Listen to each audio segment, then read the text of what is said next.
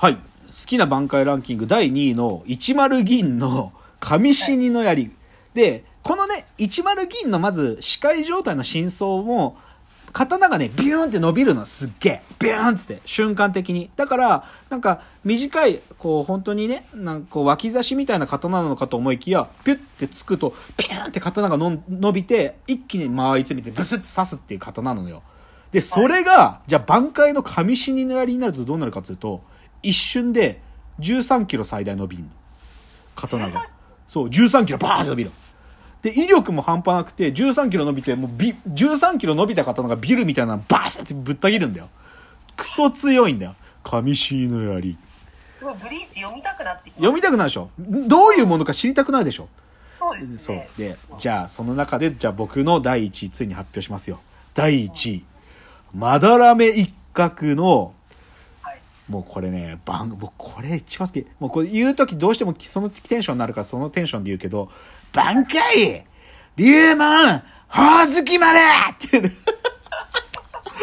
これがさ、もう僕これさ、てかね、まだらめ一角は、そんな最強クラスの死神じゃないって思われてたのよ、作品中も。ある意味、かませ犬っつうか、モブの一人かなみたいな使ったわけ。それこそ最初にね、主人公が本物の死神たちと戦い始めた時の一番最初に戦ったやつで、で、こいつが、ほおずき丸っつって、避けろほおずき丸っつって、槍みたいなけんやつで戦ってたのよ。で、まあ、ちょっとまあ、なんていうか、一つの脇役かなと思ってたんだけど、その巨大な敵と戦わなきゃいけなくなった時に、そのね、まだらめ一角はね、自分が挽回できるってことを隠してたわけ。あのね、挽回できるってことを明かしちゃうと、隊長なれとか言われちゃうから、でも、一角、まだらめ一角が隊長とかなりたくないキャラだから、隠してたの。だけど、しょうがねえ、使うしかねえかっつって、実は挽回使えたんだって時に、リーマン、はずきまれっつって、もうすごいの、もう、こんなでかいね、なんか、とてつもない。もうこれ大好きよ。ただ、これね、僕今1位あげたけど、これ、ブリーチあるあるなんだけど、まあそれこそ僕と同じようにさ、挽回っていっぱいあるから、好きなランキングってあるんですよ、よく。記事とか YouTube の。だけど、最弱の挽回ランキングっていうのもよくある企画で、この、実は龍門宝月丸は最弱の挽回なんじゃないかとよく言われてる。ちょっとね、かそのセンセーショナルな登場とは裏腹に、強さという意味ではね、ちょっとね、ケチがついてるんだよね。でも僕は、でも僕はもう大好きよ。もうこれ一番デザインも好きだね。なんか、ななんでブリーチっていうアルファベットのタイトルなんですか？ああ、そこに疑問持ちました。主人公がね、オレンジ色の髪型なんですよ。はいはいはい髪の色がなんか生まれつきオレンジ色で、だからブリーチしてるみたいだから。マジそんな そうそう。もうし、まあでも多分そういう経緯でついた名前ですよ。まあでもまあでも今日はその主人公に一切触れませんけどね、僕は。で、まあだからそういう風にね、だから死神たちは挽回って技使うわけね。じゃあでもさ、なん、そもそもじゃあ死神たちって何なのって話なんだけど、これ実はちゃんと組織された、なんていうか、まあそういう組織があるんですよ。そのソウルソサエティに。はいはいではいはいそれがね後手13体って言ってその、まあ言っちゃうと悪い例としてのフォローをねちゃんと取り締まるというかあのはフォローが現れたらそれを退治しに行けっていうのがちゃんと組織化されてその死神の組織がちゃんとあるわけでそれを後手13体っつって13の部隊で作られててで1つの隊大体200人ぐらいいるんですよ多いですね多い、すごいいっぱいの。で、それだから、その13体自体で全部で3000人くらいが、まあ、まあ言っちゃうと現世の悪い霊たちを取り締まってくれてるわけですよ。で、さっき言った、その、視界とか挽回を使えるのは、大体その隊の中の隊長とか副隊長とか、まあ、石官っていうんだけど、その、その、え強さの序列がついてて、その上の奴らがその視界とか挽回が使えるっていうのがあるわけ。20人ぐらいしか使えないってことですねまあそうだね。まあでも、大体ね、第5席とかぐらいまで視界は使えるから、まあ、でも100個ぐらい出てくるんだよね、刀自体は。作品の中に。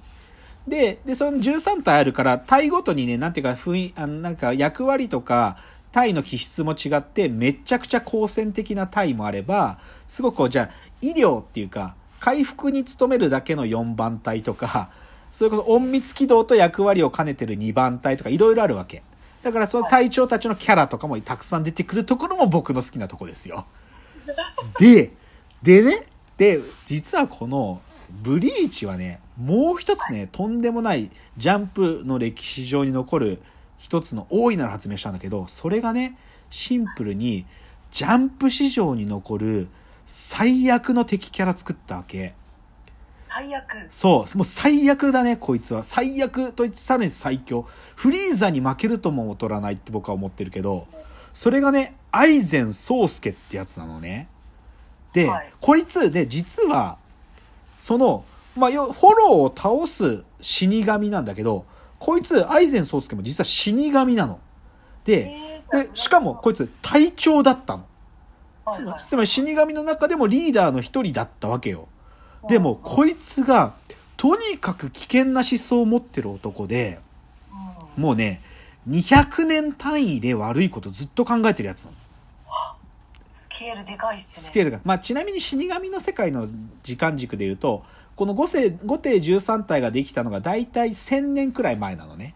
で死神の世界の歴史大体2000年くらいもあるんで、まあ、この現世と同じぐらいので時空時系列はあるからだから2000年くらいあるんだけどでそのの200年前から隊隊長とか副隊長やってるやつなのよ。ででこいつはじゃあどういう危険思想を持ってるかって話なんだけどあのねすごい結論言っちゃおうか。あのね、はい。まあ要は死神ってやつらの体はあの霊霊なわけよね。霊。実体があるっていうよりかは魂魄っていうんだけどその霊によって形が作られてるわけよ。はい。ででそれは死神もさっきの悪いホローっていうのも同じなのよ。だから人間が死んで霊になったらその霊の強度によって作られるのが実体化された体なのね。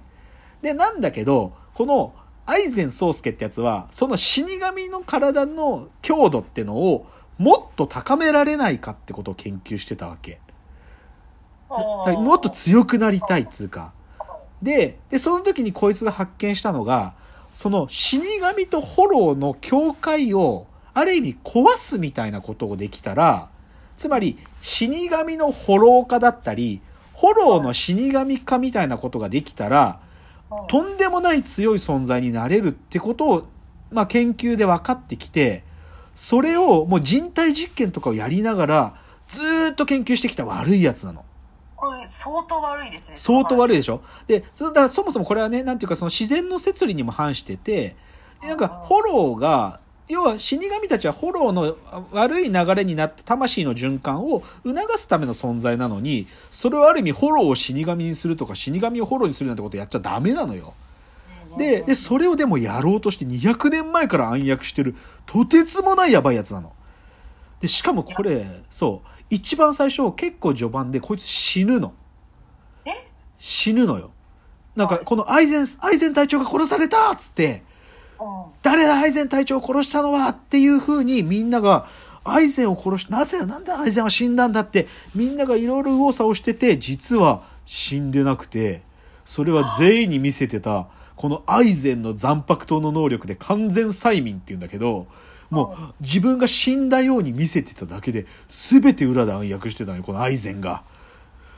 すごいめっちゃ悪いね超悪い、こいつ。超悪い。だから、で、裏切り者ですね。裏まあ、裏切り者っていうかもう本当にそもそもだから彼はし五帝13体なんてなんていうのかな。自分の目的を果たすための手段としか思ってないような超やばいやつなんだよ。でこいつがさでも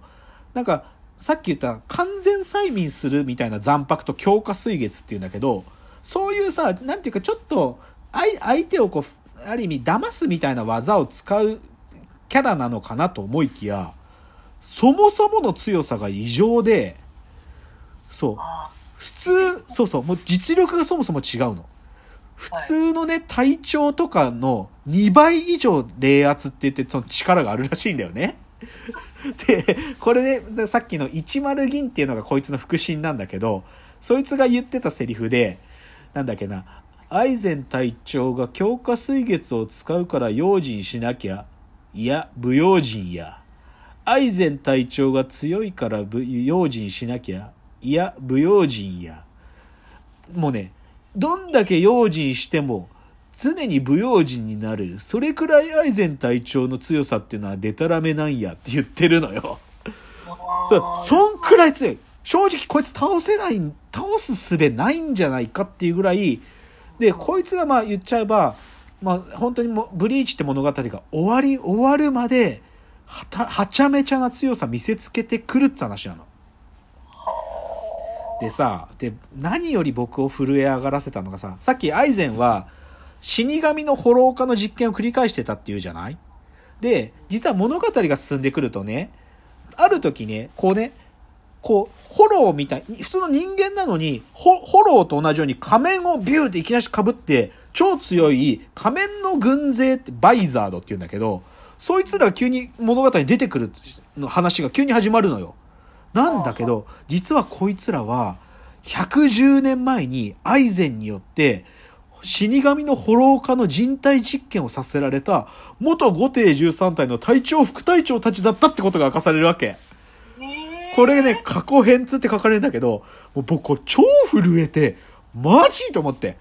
そこの新しく出てきたキャラたちですら、アイゼンの過去の犠牲者たちだったんだとか言って、その人たちはアイゼンに復讐するの？そう、もうアイゼンに復讐する。ていうかまあ、とにかくアイゼンやばいやつだから、で、アイゼンの目的は、とにかくもう最強の存在になりたいと。最強の存在。でその最強の存在になるためのアイテムがあって、宝玉って言うんだけど、その宝玉を使ってアイゼンがある悪いことをしようとしてるのを、なんとか防ごうとするんだよね。その死神の五帝十三体も、このバイザードも主人公も。そういうお話なんですね。このアイゼンってキャラがとにかくやばいっていうのが、ブリーチのもう一個のポイントですね。